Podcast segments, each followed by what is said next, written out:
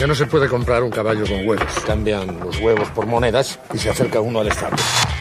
Hay empresas que viven, otras que sobreviven y muy pocas que destacan. Todo depende de las decisiones que tomes como líder. Así que necesita una garantía para cubrir la posibilidad de que yo no cumpla mi parte del trato. Bienvenido a Empresas con Valor, el lugar donde encontrarás tips, consejos, herramientas y prácticas para empresarios, contadores, administradores y emprendedores. Presentado por Javier Cepeda, reconocido líder de opinión en México y gurú del crecimiento y desarrollo de empresas. Empresas con valor. Emprender también es aprender.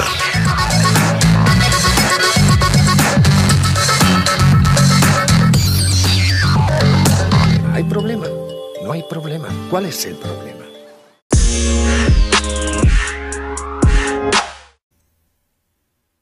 Queridos, bienvenidos a Empresas con Valor, el espacio en donde compartimos tips, consejos y además una serie de sugerencias para el desarrollo y crecimiento de las empresas. Te saluda Javier Cepeda y es un gusto para mí que estés escuchando este nuevo episodio. Aquí no importa si eres administrador, contador, nominista, auxiliar, o quizás eres el intendente y uno que otro presidente también se vale que nos escuche. Hoy quiero compartir contigo un tema de interés que incluso me lo han venido solicitando varias personas de los cuales he hablado anteriormente con respecto a la inflación.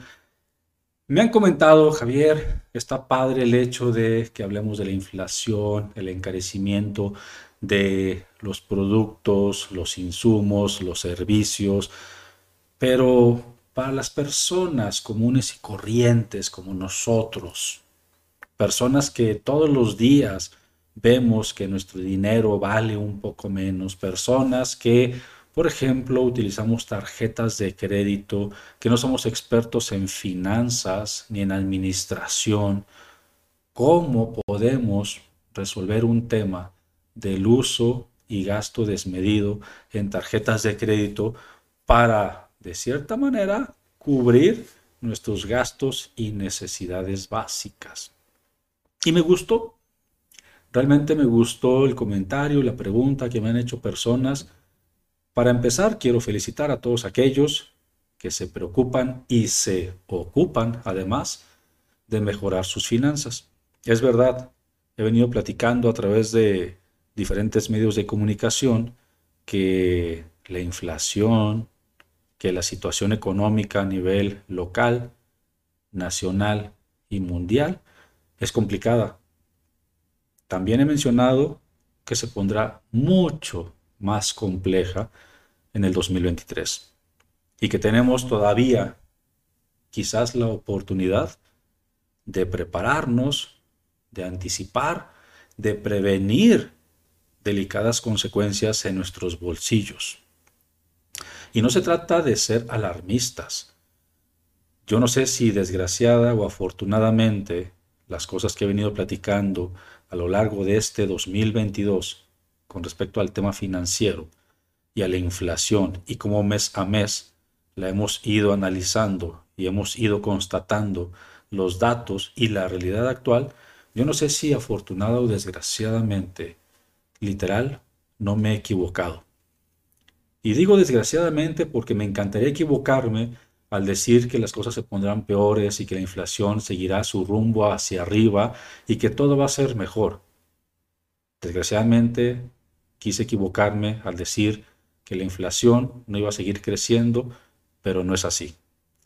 Y afortunadamente no me equivoqué porque me, me queda muy claro que las recomendaciones y los tips que he brindado a lo largo de este año y que hoy, particularmente con el uso de las tarjetas de crédito, quiero exponerte, son recomendaciones, son tips y son consejos que además de yo seguir al pie de la letra como persona, como profesional, pues es parte de lo que también realizo dentro de la empresa de las cuales yo dirijo. Entonces, vamos a platicar hoy. Imagina el escenario de aquella persona, probablemente eres tú, tu amigo, tu vecino. No sé si en este momento que me estás escuchando vayas rumbo a tu trabajo o regreses de trabajo rumbo a casa. O no sé en este momento qué estás haciendo. Probablemente vayas en el camión, en tu carro, estés en casa, desde tu celular, en la computadora, no lo sé. Imagina un escenario en el que una persona trabajadora, que además, bien a bien, tiene el beneficio de que algún banco le haya autorizado y entregado una tarjeta de crédito. Vamos a poner ejemplos de los más comunes y de los más coloquiales. Vamos a ponerle nombre y apellido. ¿Qué nombre te gustaría ponerle a esa persona para poder imaginar esta historia? Vamos a ponerle de nombre Juanito. Juanito es una persona que trabaja para una empresa, que sale todos los días en la mañana de su casa, llega tarde después de trabajar. Es una persona que en promedio puede estar ganando 8 mil pesos al mes, dividido en dos quincenas. Juanito solicitó una tarjeta de crédito al banco y el banco, posterior a recibir su solicitud y de revisar tanto su historial, información y documentación, el banco decide, decide autorizarle un crédito por 10 mil pesos. Recordemos, e incluso yo te recomendaría que si te es posible y si se te facilita, toma nota de los números, de los importes que te estoy compartiendo y hagamos este análisis juntos. Es un análisis muy simple. Análisis como de este tipo que no nos pueden llevar mucho tiempo, pero que nos pueden abrir realmente los ojos y tomar conciencia de lo que puede suceder si no dejamos de hacer muchas cosas que en este momento quizás ni nos damos cuenta que nos pueden perjudicar. Este mismo análisis pues, prácticamente se lleva a las micros, pequeñas, medianas, grandes empresas dependiendo de sus magnitudes y dimensiones. Recuerda que como consejero empresarial, pues me ha tocado asesorar a muchas empresas en diferentes temas y uno de ellos precisamente es cómo vamos a prevenir consecuencias negativas en una situación financiera por contextos que no dependen de mí o que quizás dependieron y no reaccioné a tiempo. Entonces, Juanito, trabajador, gana 8 mil pesos, dividido en dos quincenas de 4 mil cada uno. El banco le autorizó el uso de una tarjeta de crédito con un límite de 10 mil pesos. De repente Juanito, cuando recibe esa tarjeta de crédito, empieza a comprar. ¿Qué es lo más común que se te ocurre que Juanito pudiera comprar? Y esto, recordemos que le estoy poniendo el nombre de Juanito, para no ponerle el tuyo, el mío, porque muchas veces las historias que tienen un tinte de oportunidad de mejora o negativo, muchas veces no asumimos esa responsabilidad de que son nuestras. Y es mejor conocer una historia de alguien, el que tenga una oportunidad de mejora, el que tenga correcciones que tenga que realizar antes de asumirlo como nuestro. Entonces, Juanito, ¿qué crees? ¿Qué es lo que compra con esa tarjeta de crédito? Probablemente al inicio, cuando se le entregaron, se fue a la plaza comercial de la ciudad, la más conocida. Aquí en Guadalajara, donde yo radico, hay muchas.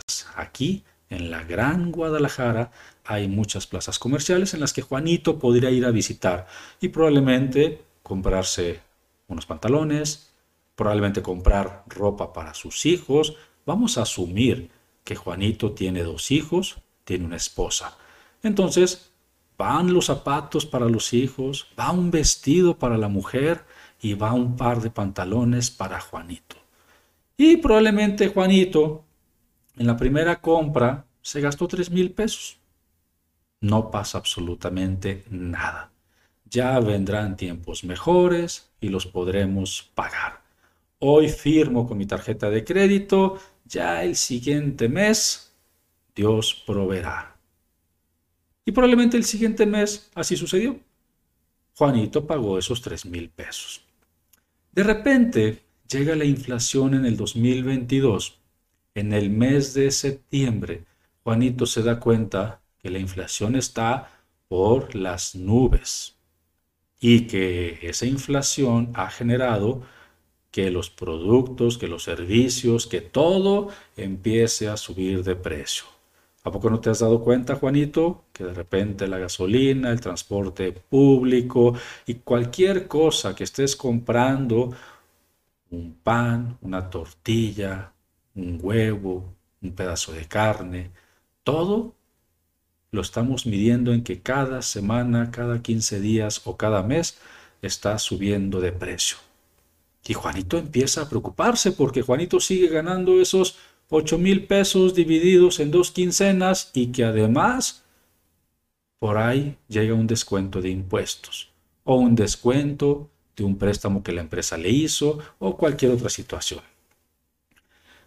Juanito en este momento empieza a sentir que las cosas se vuelven más complicadas y empieza a utilizar la tarjeta de crédito para la compra del súper, de los víveres, de aquella mercancía que va a utilizar en casa. Imagínate, ir al supermercado, comprar el súper, como así le decimos, la despensa o como tú le llames, llegas a la caja, Juanito saca su tarjeta de crédito y la firma. Firma un súper de dos mil pesos e incluso le ofrecen meses sin intereses. Juanito acepta. ¡Qué gran oferta! Tres meses sin intereses. Y en promedio Juanito saca en su mente las cuentas y dice, voy a pagar más o menos como 700 pesos al mes. Eso suena muy fácil, suena muy sencillo. Y entonces Juanito empieza a tomar la costumbre de que el súper lo paga con la tarjeta de crédito, lo firma, le dan meses sin intereses y todos felices y contentos hasta que hasta que llegan las fechas en las que uno tiene que pagar. Y es ahí donde Juanito dice, ya no me alcanza el dinero. Lo que estoy ganando literal se me está yendo de las manos. Y de repente, Juanito acepta las ofertas del banco en el que le dicen, estimado cuentaviente o tarjetaviente, para este mes te damos el beneficio de que puedas pagar esta cantidad como un pago mínimo que no te va a generar intereses. Y ese pago mínimo, si le ponemos un importe, probablemente puedan ser 100 pesos. De la deuda total, que en su momento a lo mejor tendría Juanito con las compras del súper y otros gastos, de la tarjeta a lo mejor debe 8 mil pesos. Y el banco le dice, te voy a dar la oportunidad de que generes un pago mínimo de 100 pesos, que no te va a generar intereses en esta ocasión. Y Juanito dice, perfecto voy a pagar esos 100 pesos porque muchos de nosotros, queridos, tenemos la creencia de que el banco es tan buena onda para darme un beneficio de que yo solamente pague 100 pesos como un importe mínimo para no generar intereses. Solamente lo que el banco quiere con este tipo de promociones o beneficios o acciones es darse cuenta que el tarjetaviente ahí está y que va a pagar que no se va a ir. Pero la realidad es que esto también le conviene al banco. Al banco le conviene que tú solamente pagues ese importe mínimo. Porque probablemente en esta ocasión no te genere intereses, pero te empieza a generar una bola de nieve y más adelante sí te va a generar intereses. Entonces, ¿cómo va la historia? Juanito con un sueldo de 8 mil pesos dividido en dos quincenas, una tarjeta de crédito con un límite autorizado de 10 mil pesos. Juanito ya ha realizado varias compras. Juanito ya tomó la costumbre de ir, comprar, pagar, firmar el súper a meses sin intereses con esa tarjeta de crédito. Hasta aquí voy a hacer un pequeño análisis. Pero antes de pasar al análisis, hagamos una pausa y pensemos cuál es esa situación que está viviendo Juanito. Me encantaría que me dijeras a través de mis redes sociales en las que me encuentras como arroba Javier Cepeda Oro, ¿qué opinas de este momento que está viviendo Juanito? ¿Qué opinas de su sueldo? ¿Qué opinas de la tarjeta de crédito? ¿Qué opinas de firmar el súper a meses sin intereses con esa tarjeta de crédito? ¿Cuál es tu opinión generalizada? Regresando del corte, vamos a analizar qué está sucediendo con Juanito y cómo, a través de una serie de tips y consejos tan simples, podemos mejorar nuestras finanzas personales. Una pausa y volvemos aquí en Empresas con Valor. Pero si usamos como referencia, por ejemplo, es un simple ejemplo, un poco de oro. El oro es bonito, brilla y no hay demasiado. Es valioso. Así que podemos hacer una tabla de conversión. Transformar un changarro en una empresa no es un proceso que ocurre sin más. Se necesita una estrategia. Estás escuchando Empresas con Valor, el lugar donde encontrarás tips, consejos, herramientas y prácticas para empresarios, contadores, administradores y emprendedores. Presentado por Javier Cepeda, reconocido líder de opinión en México y gurú del crecimiento y desarrollo de empresas. Empresas con Valor. Emprender también es aprender. Continuamos.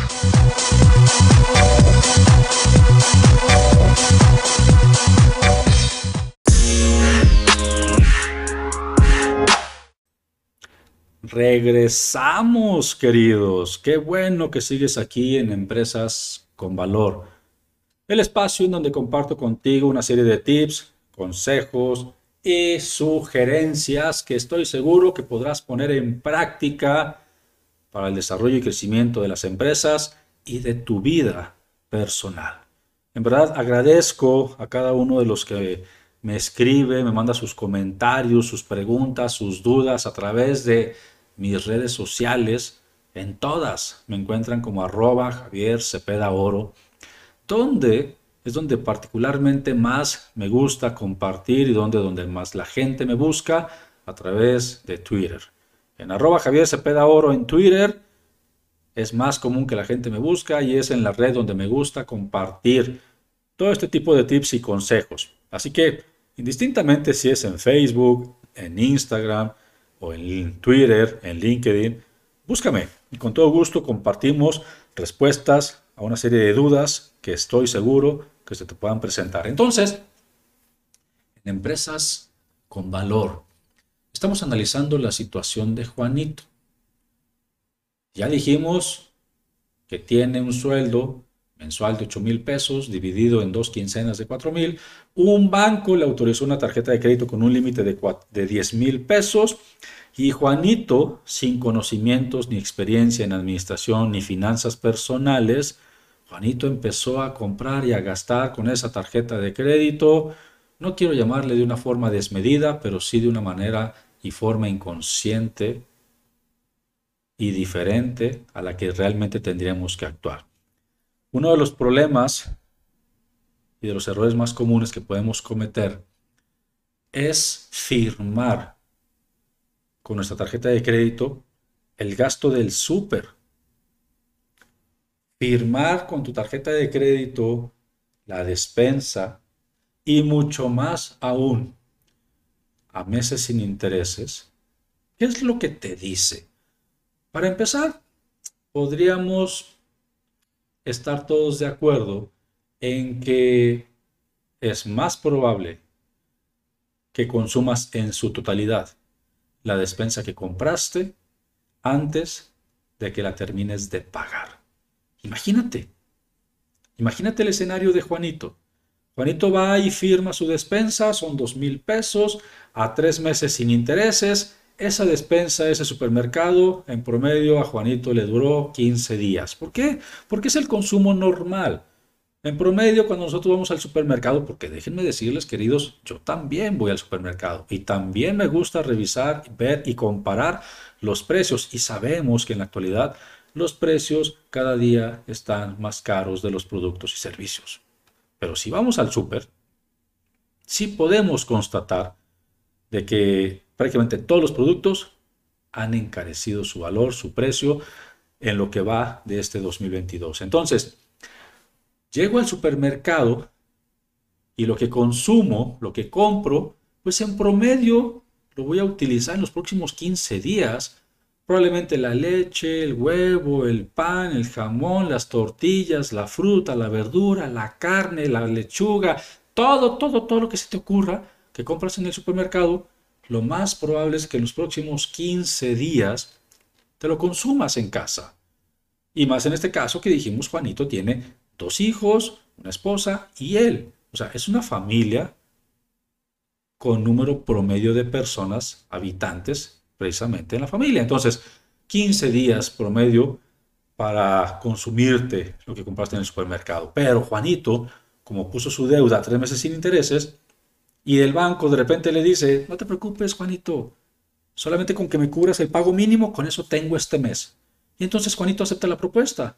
Y entonces, muy probablemente, Juanito va a terminar de liquidar ese súper a los tres meses. Y ojo, ¿eh? Ojo. Aquí hay varios tips y consejos con el uso de tarjetas de crédito. Tip y consejo número uno.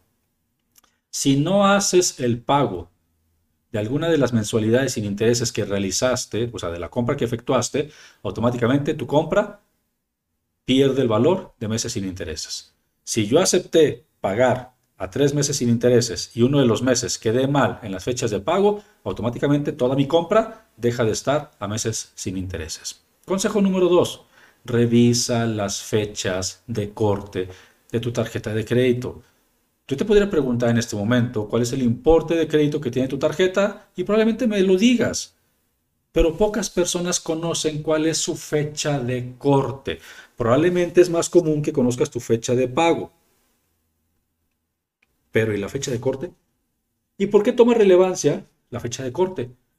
Vamos a suponer que este programa se graba el día 9 de septiembre. Bueno, no supongamos, porque efectivamente este programa se graba el día 9 de septiembre. Este episodio está grabado con fecha 9 de septiembre. Yo el día de hoy, 9 de septiembre, decidí ir al supermercado y comprar pagar y firmar con mi tarjeta de crédito el super, el super y fueron 3 mil pesos. Y yo no estoy ni soy consciente de la fecha de corte de mi tarjeta. Pero el banco sí.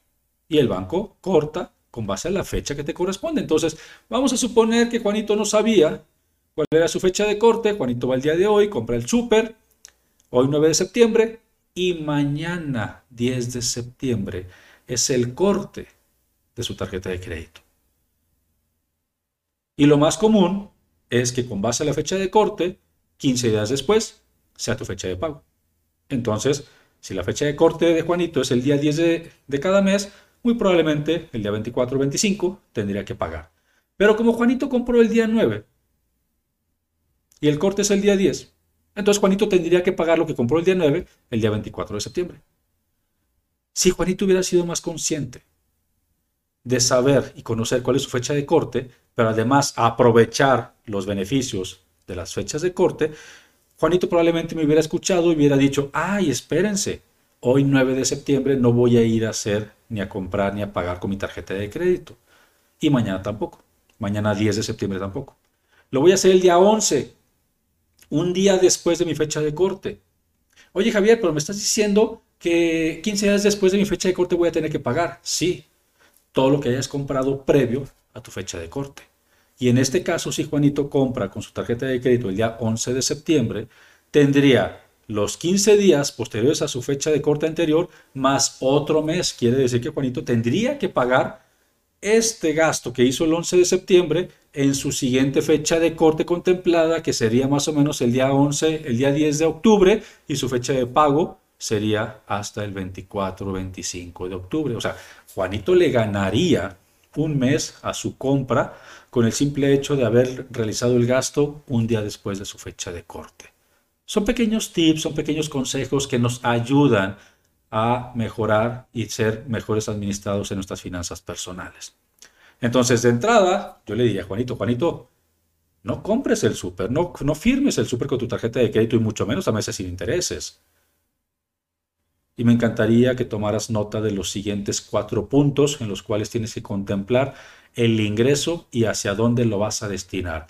De los 8 mil pesos que tiene Juanito de manera mensual, Juanito, escúchame por favor, pon atención, saca una pluma, una hoja y de los 8 mil pesos que tienes como ingresos, yo te pido que contemples los siguientes cuatro puntos como prioritarios.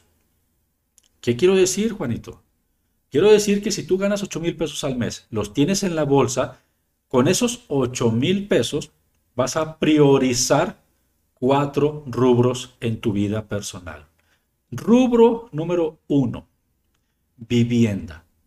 Juanito, de los 8 mil pesos que ganas, tienes que contemplar el pago de la vivienda. Probablemente sea la renta, la hipoteca, no lo sé. O a lo mejor si vives con alguien, pues cooperar para el espacio, un roomie, no lo sé. Pero algo es lo que pagas de vivienda. Entonces, de esos 8 mil pesos, Juanito, ¿cuánto es lo que vas a pagar de vivienda y lo vas a apartar. Rubro número 2, alimentación. En estos momentos, Juanito, ya no se trata de ir al súper y simplemente echar al carro todo lo que se nos antoja o todo lo que se nos atraviesa. No.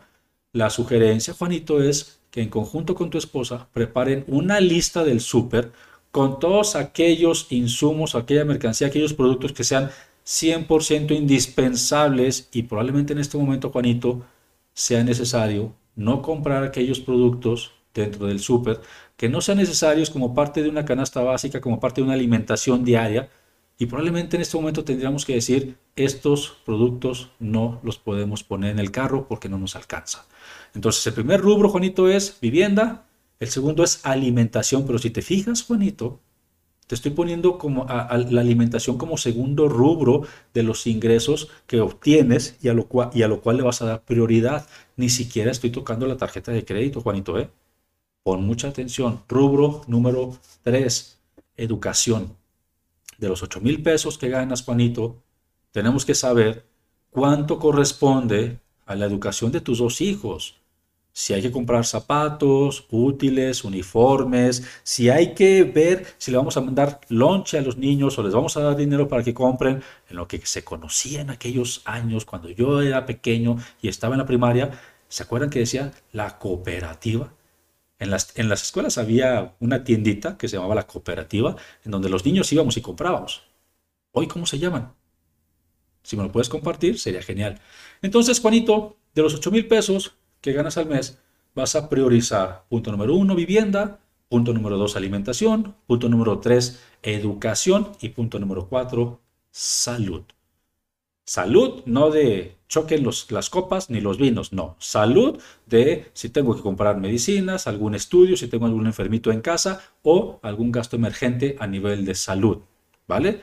Muchos de nosotros tenemos registro ante el Instituto Mexicano del Seguro Social y podemos tener acceso a consultas, medicinas, pero es importante que estos cuatro rubros, Juanito y a todos los que me están escuchando, los pongan como prioritarios. Oye Javier, y fuera de esos cuatro rubros, ¿qué puedo gastar? Mi recomendación sería, Juanito, en este momento, nada. Si tus ingresos no son los suficientes los bastos, que te den esa tranquilidad financiera para poder desembolsar, pagar, no solamente en estos rubros, sino en algunos otros más, entonces en este momento no es el momento para gastar algo que no necesitas. Oye, ¿y qué hago entonces, Javier, con mi tarjeta de crédito? ¿La tiro? ¿La rompo? Bueno, vas a hacer dos cosas, Juanito. Te vas a comprometer a que de esos 10 mil pesos que tienes como límite de crédito, no vas a consumir, no vas a gastar más del 30% del límite, o sea, 3 mil pesos. Es un compromiso que tú y yo vamos a hacer para que mejores tus finanzas personales y para que tengas una mejor administración de tu dinero. No vas a gastarte más de 3 mil pesos de los 10 mil que tiene como límite de crédito tu tarjeta. ¿Por qué? Porque probablemente de los 8 mil pesos que ganas, Juanito, distribuiste una parte para vivienda, otra parte para alimentación, otra parte para educación y otra parte para salud. Probablemente te quedó un excedente, probablemente te quedó un extra. Ese extra sí lo puedes utilizar para pagar tu tarjeta de crédito. Yo soy un convencido y créanme, es muy complicado que la gente a mí, cuando me vean personal y físicamente, pregúntenme y pídanme que les muestre lo que traigo en mis bolsas y lo que traigo en mi cartera. Difícilmente la gente va a encontrar dinero en mis bolsas o en mi cartera. Yo soy un convencido de que si no tenemos la solvencia económica, la solvencia financiera como para derrochar, entonces primero vamos a priorizar. Y entonces, Juanito, de los 8 mil pesos que ganas al mes, probablemente ya distribuiste en los cuatro puntos prioritarios y en un quinto, que es tu tarjeta de crédito, pero no más del 30%, precisamente porque como no te va a quedar tanto, tanto dinero de tus 8 mil, entonces lo poquito que te queda te alcanza, por un lado, si tienes conflictos, para pagar lo mínimo en las tarjetas. Y si no tienes conflictos, para pagar la totalidad. Y lo que va a suceder es que si no gastas más del 30% del límite de tu tarjeta, entonces vas a tener esa tranquilidad de no tener las deudas tan elevadas. Yo esperaría que Juanito, Rosita, Danielito, Pedrito, Anita y no sé cómo más te llames, a ti que me estás escuchando, puedan seguir esta serie de tips, consejos y sugerencias. Créeme, las cosas se van a poner un poco más complicadas para el cierre del 2022 y mucho más para el 2023. No nos hagamos oídos sordos ni ojos ciegos a la situación real, financiera y económica, tanto nacional como a nivel mundial. Y esto está pegando directamente en nuestras casas. Y a lo mejor vas a decir, este loco de Javier no tiene realmente tino lo que me está diciendo. Pero te lo puedo asegurar, en mi vida personal, profesional y empresarial, son de los tips y consejos que yo te doy que a mí me ha funcionado. Yo espero que este tema haya sido de interés. Compártelo con amigos, colegas, compañeros. No, no, no seamos envidiosos. Lo que yo te comparto aquí en Empresas con Valor son temas que te son de utilidad, que espero que te sean de utilidad, pero que sobre todo para ti y para todos los que lo escuchan son gratuitos no tiene un sentido económico y no te cobro absolutamente nada por escuchar esta serie de consejos. Espero que esta información te haya gustado, ponla en práctica, compártela y sígueme en mis redes sociales. Me encuentras en todas como arroba Javier Cepeda Oro. Muchas gracias por escuchar este episodio aquí en Empresas con Valor. Adiós. Solo me pide un módico interés lógico, pongamos que un 10%. Eso sí, él arriesga su oro y yo no arriesgo nada. Así que necesita una garantía para cubrir la posibilidad de que yo no cumpla mi parte del trato. Pienso, luego insisto. El camino del empresario siempre presenta sus piedritas y el éxito viene de la constancia. Esto fue Empresas con Valor, el lugar donde encuentras tips, consejos, herramientas y prácticas para empresarios, contadores, administradores y emprendedores. Presentado por Javier Cepeda, reconocido líder de opinión en México y gurú del crecimiento y desarrollo de empresas. Empresas con Valor. Emprender también es aprender. También es aprender.